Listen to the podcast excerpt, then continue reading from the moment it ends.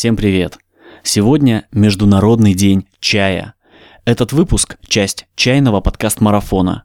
И мне досталась страна Вьетнам. Good morning, Vietnam!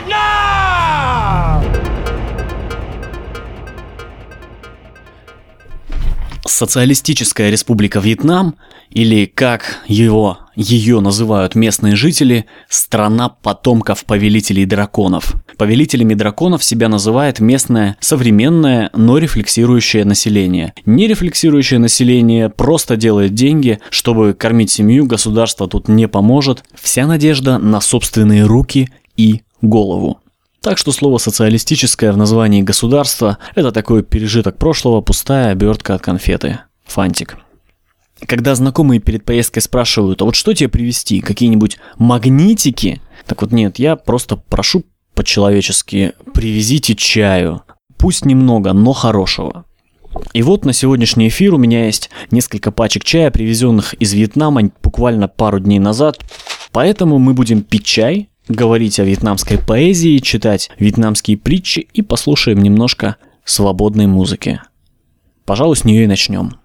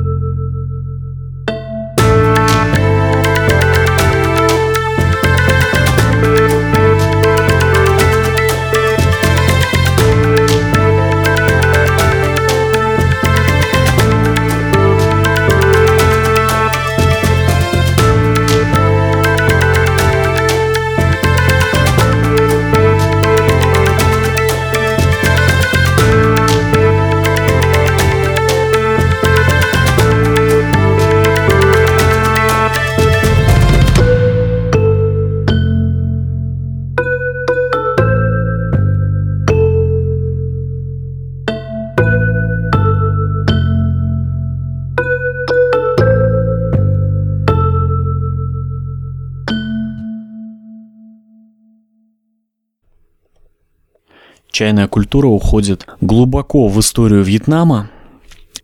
Для вьетнамца это не только напиток, не только лекарство, но и во многом это ритуал, а значит чайная церемония. Это специальные приборы, специальная вода, порядок, вот этого всего у меня не будет. А для церемонии в первую очередь необходима обстановка, ее воссоздать в моей, в моей текущей квартире программиста совершенно невозможно, поэтому я буду заваривать чай так, как считаю нужным, но поверьте, менее вкусным от этого он не будет. В чае важен не только его сорт, не только его состав, но и то, где его собрали. Большая часть привезенного мне чая собрана в провинции Далат. И первый чай, который я открою, это, это, это чай Little Dragon Pearl Tea, маленькая жемчужина дракона – Мои друзья сказали, что это самый дорогой чай, который они привезли. Ну, по ценнику он действительно дороговатый. Э, по сути, это зеленый чай с жасмином. И это маленькая жемчужина дракона, я даже боюсь представить, сколько может стоить его большая жемчужина. Ну что ж, давайте откроем. Все чаи, которые я пробую, пробую прямо сейчас при вас первый раз. Да, это жасминовый чай, ганпауэр, достаточно, достаточно хорошо скрученные чаинки. Ну что ж, посмотрим, как, какой он на вкус.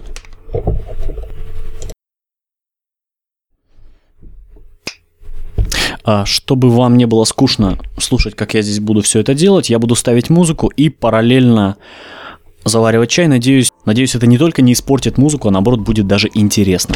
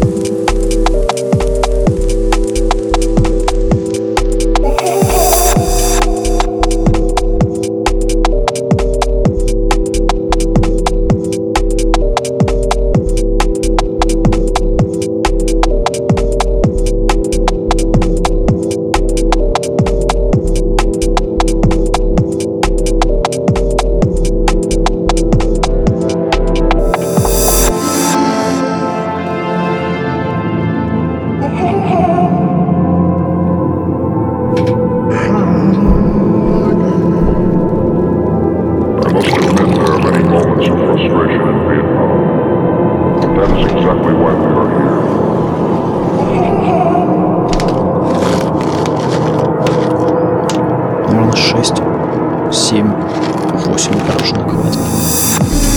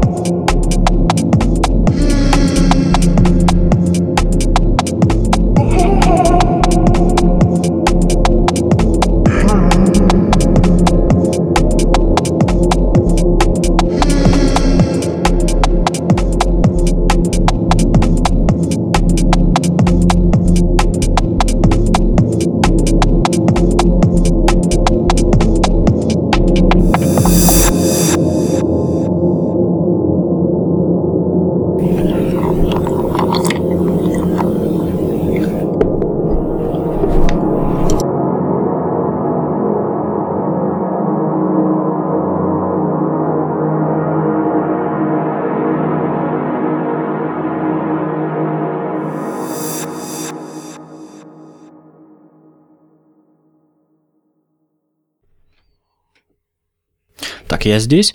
А чай... Итак, это маленькая жемчужина дракона. Зеленый чай, вот он заварился полностью, все чаинки раскрылись замечательно. А есть небольшие лепестки жасмина на вкус. На редкость нежный, обычно, обычно зеленый чай с жасмином немножко горчит. Это, наверное, один из тех немногих зеленых чаев, в котором я хоть что-то понимаю.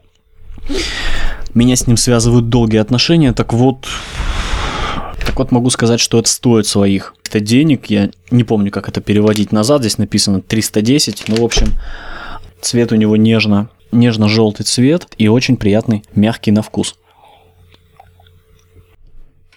Пока я пью этот чай, я расскажу м- одну из вьетнамских притч, а напоминание о том, что не стоит увлекаться чудесами, чего, кстати, очень часто ищут люди.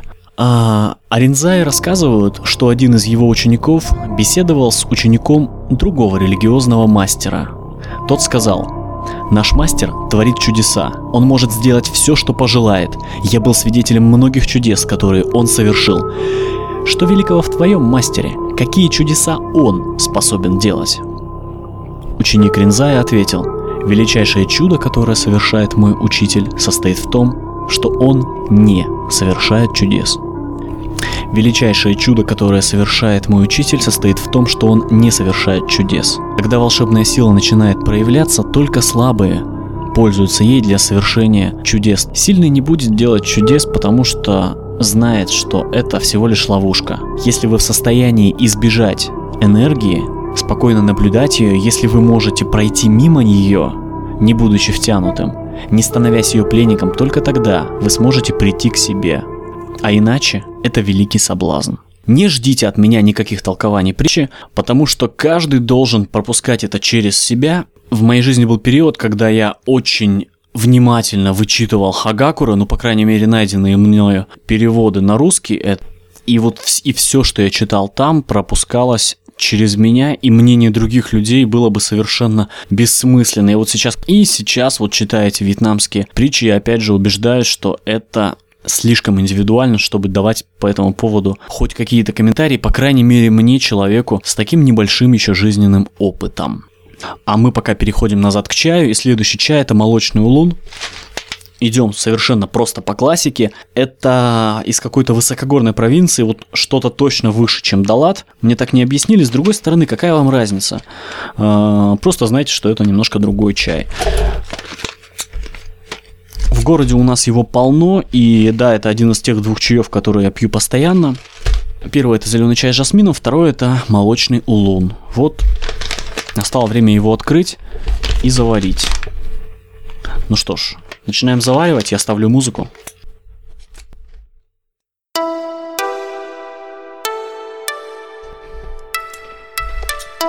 Такая интересная упаковка.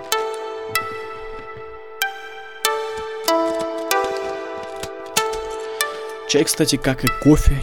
Чай, кстати, как и кофе, нельзя долго хранить, поэтому в ближайший месяц нужно выпить это все.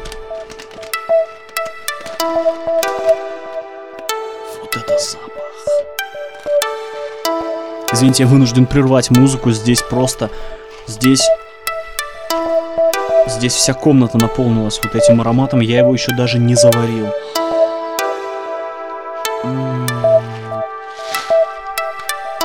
Все, вы должны были это знать дальше.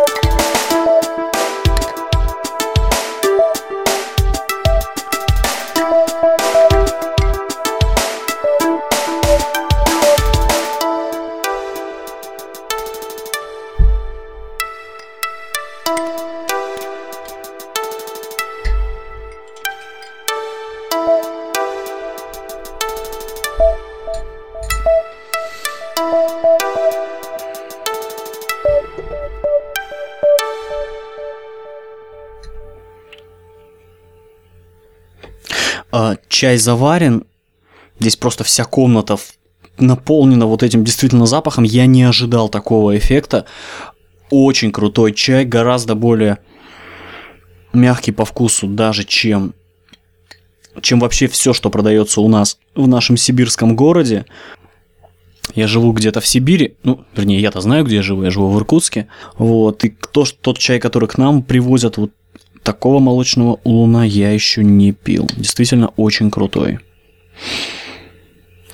Опять же, здесь не Gunpowder, просто скрученный, а почти что цельнолистовой. Очень крутой. В принципе, это можно. Нет, а пока я пью этот без, бесценный напиток, а, вот, да, очень круто. По моему опыту, когда начинаешь что-то пробовать, и вначале все идет хорошо, я ожидаю, что закончится все плохо. Потому что там совершенно экзотические чаи какие-то. И, простите, так вот, совершенно экзотические чаи, и я полагаю, что вот там меня ждет разочарование, но я почему-то уже заранее готовлюсь. Не может все так начинаться хорошо. Хотя, кстати, по деньгам я бы э, за этот заплатил бы больше, чем за жемчужину дракона. За этот бы я заплатил точно больше. Я немножко почитаю стихотворений, они переведены на русский язык, но переведены не в стихотворной форме, поэтому мне больше так нравится. Мне, мне больше нравится вот так. Жизнь в одиночестве, в горной глуши, наполняет дни ленью. Бамбуковые ставни – надежная защита от ветра. Росинки сверкают на чашечках алых цветов. Пьянеет небо, лазаревый цвет сменяет зелень растений. Мое тело закрыто скалой, словно бездомной тучей. Душа подобна пустому колодцу, в ней нет волнений. Жар кипарисовых дров. Чай остывает. Птицы поют и ручей. Проходит сон. Чай действительно остывает. Я уже в- пью вторую чашку, я чувствую, когда закончу пить все, я буду накачан, неважно. Чай действительно остывает, и вот я уже пью вторую чашку. Что бы еще такого? Ветер уносит лодку. Вдаль зеленых вод и синих хребтов. Слышны флейты рыбаков и звуки тростника. На воду опускается луна, мерцая словно иней.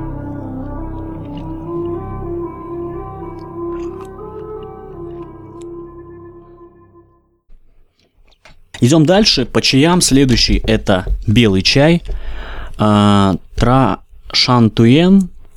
Понятия не имею, как это читается. Ну, наверное, вот так.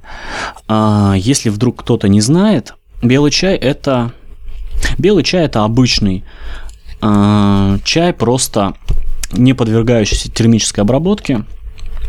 Вообще подвергающийся минимальному физическому воздействию. Его просто собирают листья чая и засушивают. Ну, там есть Разумеется, есть специальные требования к сборке. Вот он такой в вакуумной упаковке. А, стальной, очень приятно выглядящий. Ну что ж, давайте откроем, заварим и посмотрим.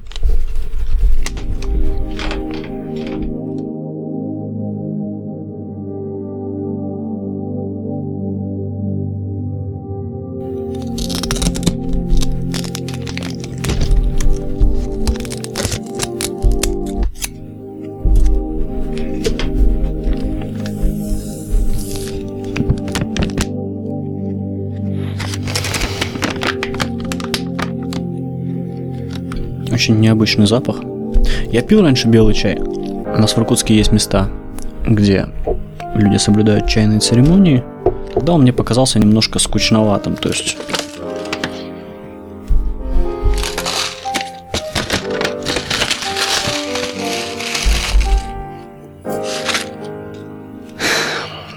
Если вы где-то видите белый чай, который скручен как порох или еще что-то, так вот знаете, что это полная фигня. Ну вот этот правильной формы.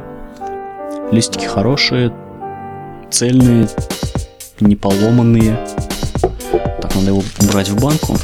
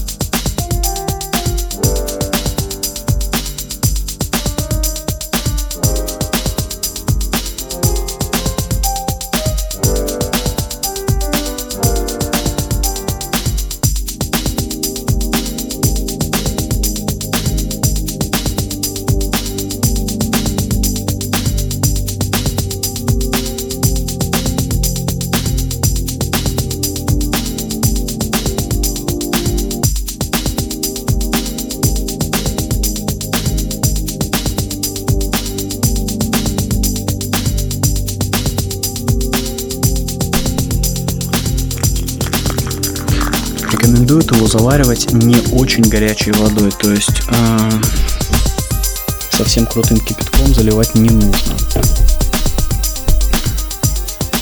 Это вам не пуэр. Запаха пока нет вообще. Ну, видимо, нужно подождать.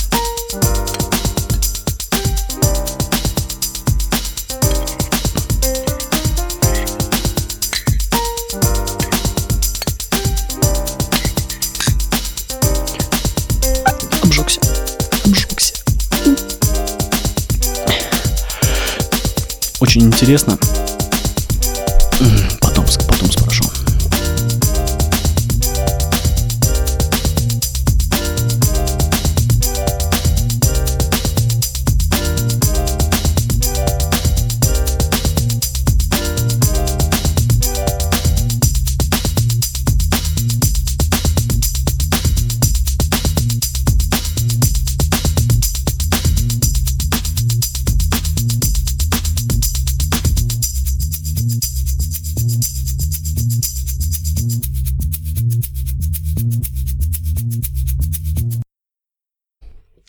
Очень интересно, учитывая неоднородность культуры восточных стран, является ли ожог посреди чайной церемонии чем-то плохим или наоборот хорошим, потому что эм,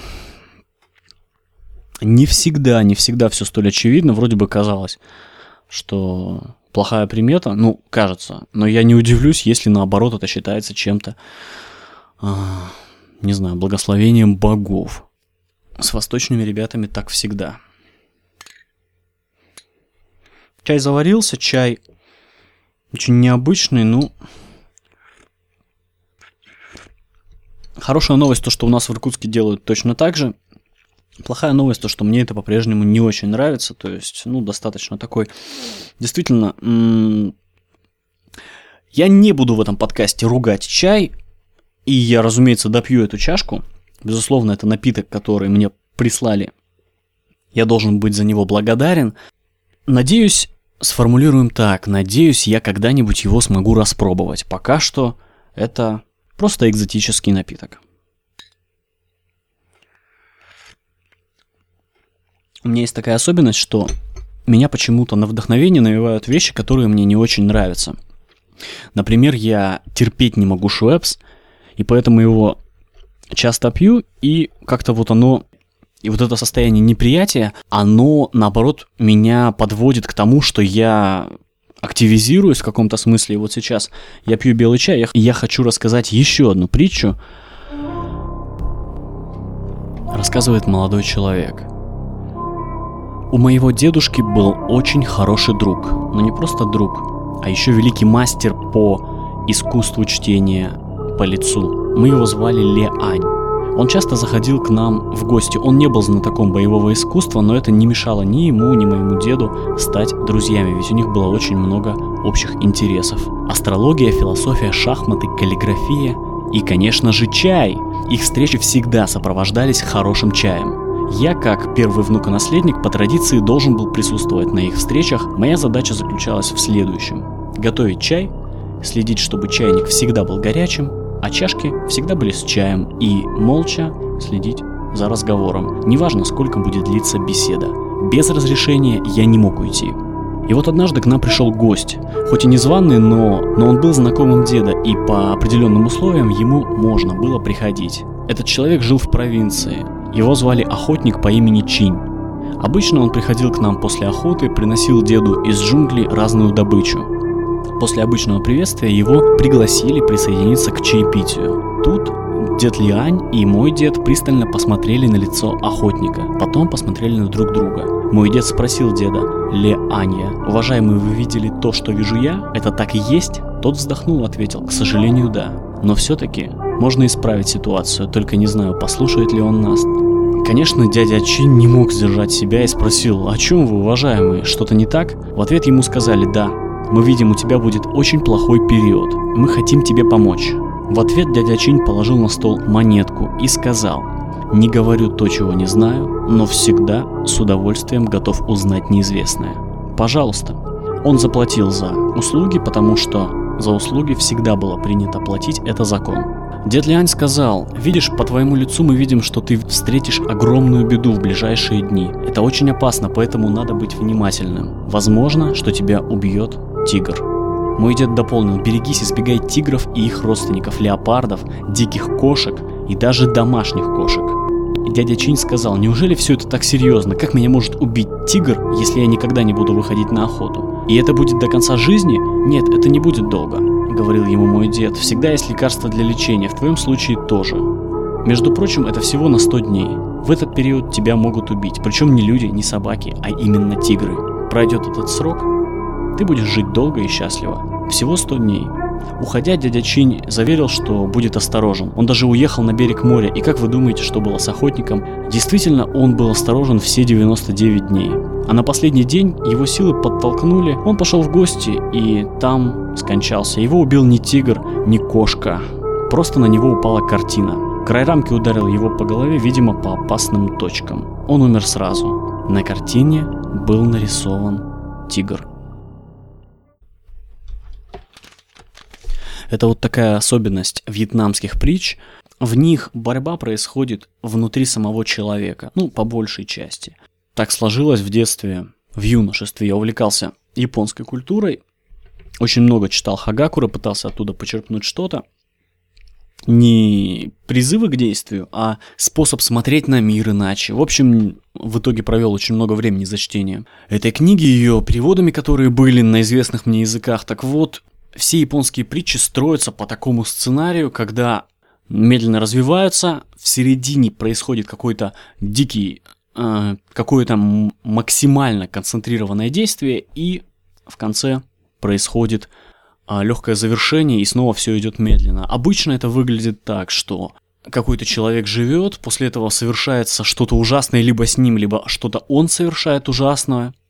Он предстает перед судом людей, и либо он находит, что им сказать, и тогда его признают героем, либо он отвечает неправильно, и тогда его признают трусом.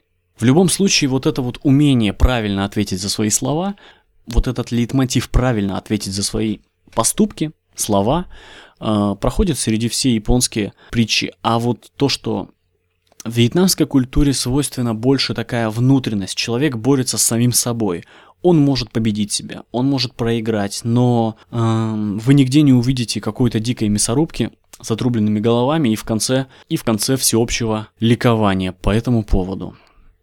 Итак, настало время пить следующий чай. у нас осталось два чая. Это розовый чай и на последнее, на вкусное, это цветок лотоса. Это цветок лотоса, это настоящий такой вьетнамский чай, который вот, ну, является символом Вьетнама. Хоть его готовят по всему Востоку, но почему-то, э, если вы даже в интернете вы напишите э, зеленый чай с лотосом, вы увидите первую ссылку, вы увидите первые ссылки как раз на вьетнамский чай с лотосом. Но мы не будем равняться на Википедию, а пока что просто Итак, розовый чай. Начинаем готовить.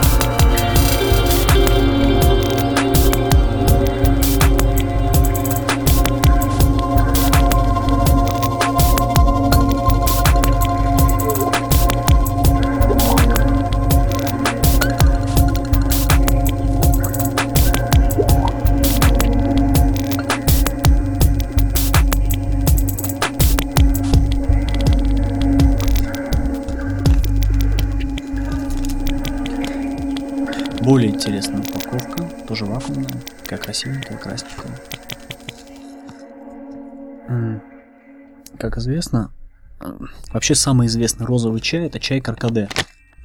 Для приготовления каркаде используются специальные э, розы, произрастающие, по-моему, преимущественно в Африке.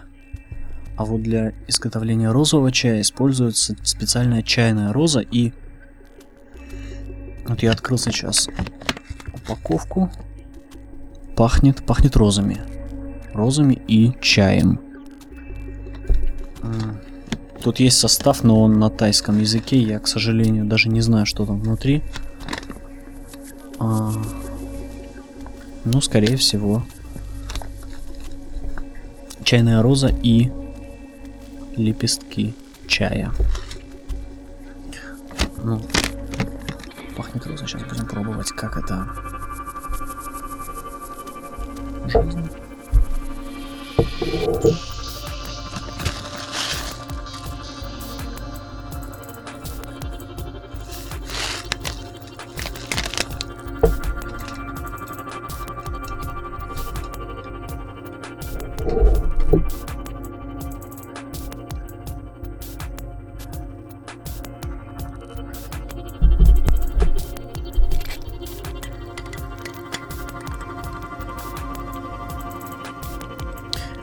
Что чай сам по цвету зеленый, но вот с видимыми светлыми такими лепестками, кусочками и кусочками дерева.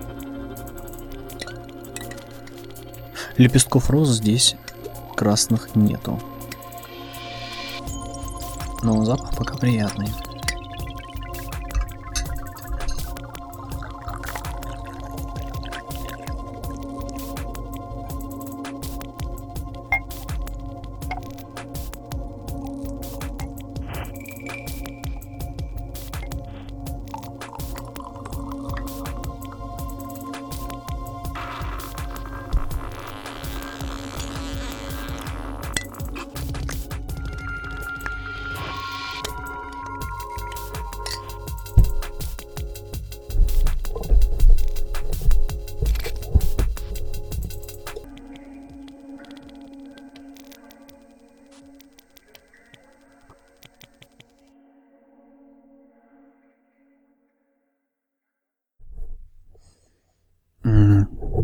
Напиток готов, можно пробовать.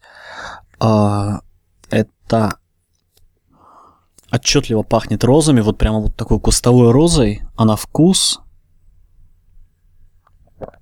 На вкус, как обычный зеленый чай.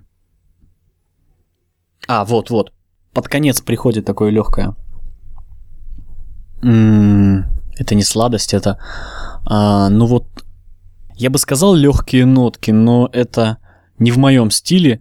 Ну вот немножко чувствуется действительно вкус заваренных лепестков розы. Немножко вяжет язык. Даже немножко вяжет язык. Ну так, посерединке. В целом нравится. В целом нравится вот э, как экзотика. Да, как экзотик. Ой, нет, очень сильно вяжет язык. Мне нужно чистой воды. Я пока я ищу чистой воды, я поставлю еще один трек, а потом почитаю еще стихов.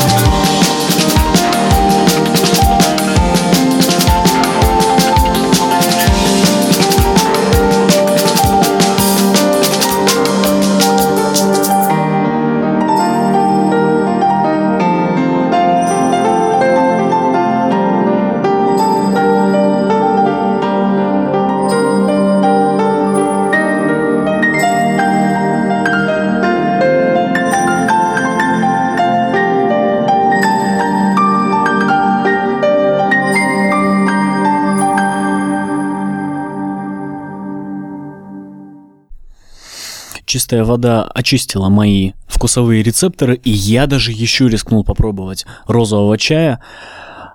Стало лучше, я его, видимо, очень интенсивно заварил, надо это делать как-то осторожнее, нужно еще приноровиться. Но вот пока что я пришел в себя, вот в таком вот смазанном ощущении, а, и меня оно вполне устраивает для того, чтобы немножечко почитать.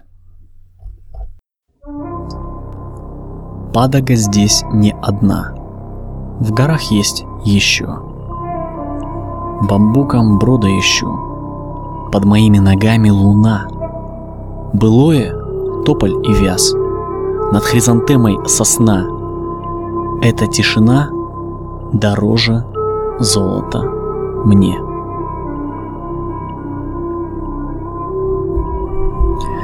Удачливый враг побеждает неудачливого врага. Не путай судьбу и случай неверного слугу. Кусок кирпича не брат драгоценному камню. Рога вырастают длиннее ушей. Опора жизни моей — добро. Талант не важнее правды. Ученый спасается истиной. Достойная жизнь бесконечна. Летом остерегаюсь полуденного зноя, зимой опасаюсь холода. Восток повеял теплом долгожданным. Цветок не раскрыться не может весной. Цветок не раскрыться не может весной. Кстати, помимо чая мне привезли еще и кофе. Небольшую вакуумную упаковку, на которой написано «Лювак». Это экзотический кофе, и я бы очень хотел его про вам, вам про него рассказать и даже заварить, но командир сказал хорек, значит никаких сусликов, день чая значит день чая, какой бы кофе не был. Будем говорить про чай. Ну и мы подходим к финалу. Это зеленый чай с лотосом. Произведен в провинции Далат. Про зеленый чай с лотосом во Вьетнаме ходит множество легенд. Ему посвящено достаточное количество стихотворений. В общем виде образ лотоса – это образ чистоты, которая смогла появиться на свет из необыкновенного зла, из необыкновенной тьмы. Лотос цветок, он растет на болотах, и когда раскрывается, он, он находясь вот в этой вот тени, вот в этом или вот в этой грязи, он сам по себе остается неимоверно чистым и светлым и очень ярким, и именно за это он пользуется очень большим уважением. Возвращенному грязью неведома грязь. Ты в царстве цветов благороден. Тебя любит и ветер, и луна. Твоя чистота заставляет людей склоняться. Ну что, надо пробовать. А, стыдно признаться, никогда в жизни не пил чай с лотосом и даже не представляю, какой он должен быть на вкус. Возможно, это и обеспечит чистоту эксперимента. Мой разум не будет затуманен предыдущими удачными или не очень опытами, и вот сейчас я просто э, выпью, попробую и скажу, нравится мне это или нет.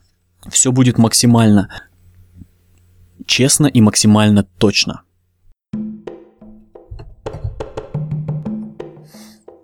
Тоже вакуумная упаковка.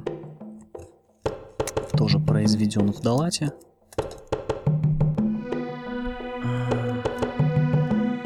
Вначале смотрим запах.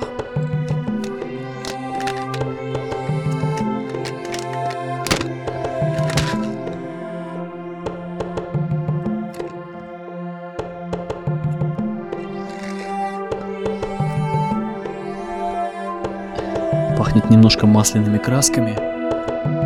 Я в детстве рисовал, но, но запах такой. Немножко древесный. эм, пока что мне нравится.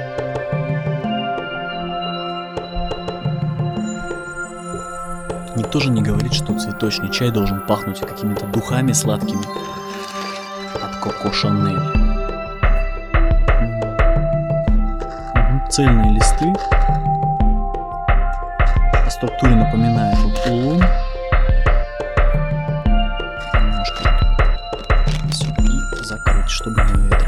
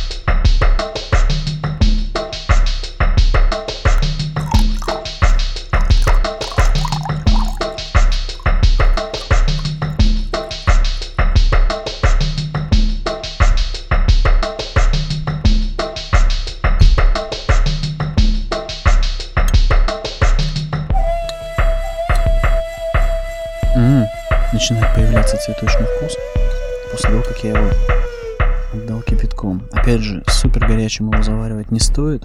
Я прочитал в интернете.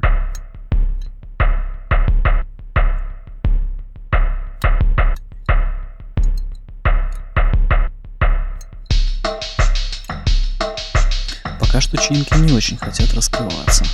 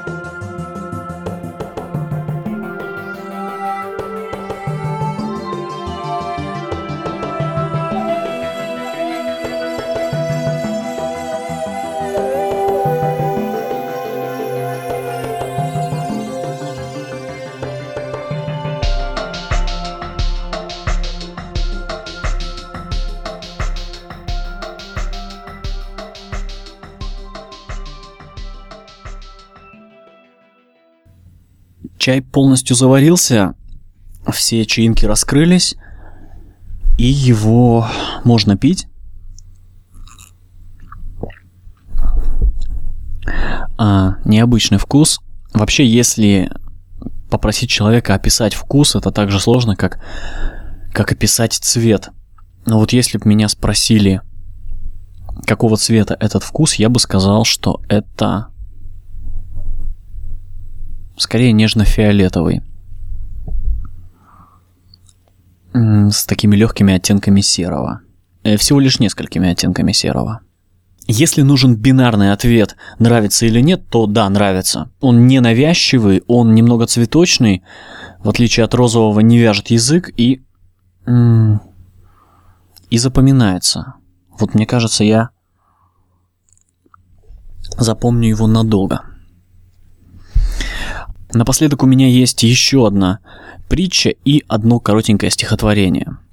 Итак, поехали. Учитель и ученик. Один молодой человек хотел заниматься боевыми искусствами у известного мастера. Однажды он пришел в храм, где проживает великий мастер. Встретив там мастера, он поклонился и сказал, «Учитель, примите меня в качестве ученика. Я хочу обучаться у вас боевыми искусствами». Учитель посмотрел на него и говорит, «Да, хорошо, можно начинать прямо с сегодняшнего дня. Но давай не будем спешить. Кстати, что ты умеешь делать?» – поинтересовался мастер. «Я воспитывался в семье скульптора», – отвечал юноша. «Могу делать скульптуры и различные фигуры из глины и дерева». Мастер очень обрадовался и воскликнул «О, как хорошо, что ты умеешь делать скульптуры из дерева! Я столько лет мечтал, чтобы у меня в храме стояла статуя Будды. Давай сделаем так», – предложил своему новому ученику учитель. «Завтра соседний храм, что на востоке, ждет меня в гости. Я буду там где-то год. А за это время ты сделаешь для меня статуэтку Будды. Когда же я вернусь, будем решать насчет обучения».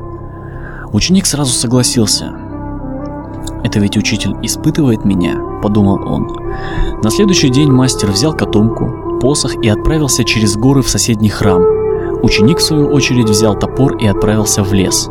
Лес был недалеко, юноша срубил самое большое дерево, чтобы высечь из него Будду. Он очень хотел, чтобы учителю понравилась его работа. Так день за днем молодой человек шел в лес с топором в руках и упорно продолжал работу над статуей Будды для храма. Пока он ее высекал, прошел год. Вернулся мастер. Войдя во двор храма, мастер увидел огромную статую Будды. Работа была настолько тонкая, что казалось, Будда вовсе не из дерева.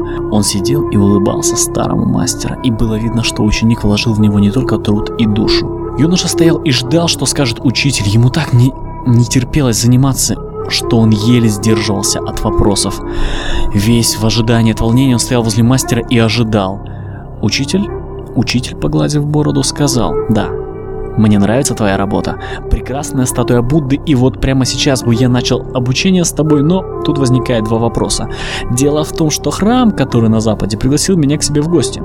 И завтра я должен уйти. Меня не будет где-то год. Между прочим, эта статуя, которую ты высек, слишком большая. Не мог бы ты сделать статую, еще одну, но поменьше. Ученик настолько хотел сильно обучаться у мастера, что недолго думая ответил «Да, мастер, конечно, я сделаю». Мастер ушел в храм на западе, а юноша отправился в лес. Теперь он выбрал среднее дерево и начал делать статую Будды. Прошел месяц, второй. Тут ученик увидел, что у него получается не Будда, а... Не получается у него статуя Будды. Он расстроился, бросил топор, задумался. Он понял, что это результат его души. Тогда он снова отправился в лес, срубил новое дерево, и с новыми силами принялся за работу. Когда человек работает, он не замечает времени, так прошел год. Вернулся мастер и видит. Ученик его встречает такой веселый, а рядом с ним статуя Будды. Учитель говорит, да, вот это хорошая статуя Будды будет стоять в храме. Но вот какое дело, храм на юге пригласил меня к себе в гости. И в принципе, было бы неплохо, если бы ты сделал маленькую статуэтку Будды для моей комнаты. Ученик и на этот раз согласился, но сказал это уже спокойным и немного равнодушным тоном. Разочарование уже могло поселиться в его душе, но этого не случилось. Мастер ушел. Прошел год. По возвращению учитель увидел в комнате не одну статуэтку Будды, а много разных статуэток. Разных по размеру, по выражению лица, по одеянию. Все сделано тонко, от души. И тут учитель сказал своему ученику. Да, за три года ты выучил такие уроки, которые другие не могут выучить за всю жизнь. Но, учитель, что же я учил, ведь ты меня ничему не обучал. А кто тебя сможет научить, если ты сам не захочешь? Ты обучился терпению. Это самая мощная сила. Теперь надо только научиться ей управлять. А ты управлял? Теперь надо выразить эту силу в движении и технике, а это самое простое дело – И вот, я благодарю вас за терпение. Я выпил еще одну чашку зеленого чая с лотосом. Пока я ее пил, подошел к концу этот подкаст. Мне было очень приятно и интересно поучаствовать в таком опыте.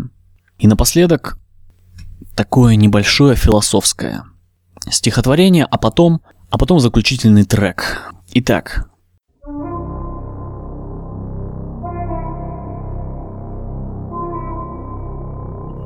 Реки текут, горы стоят.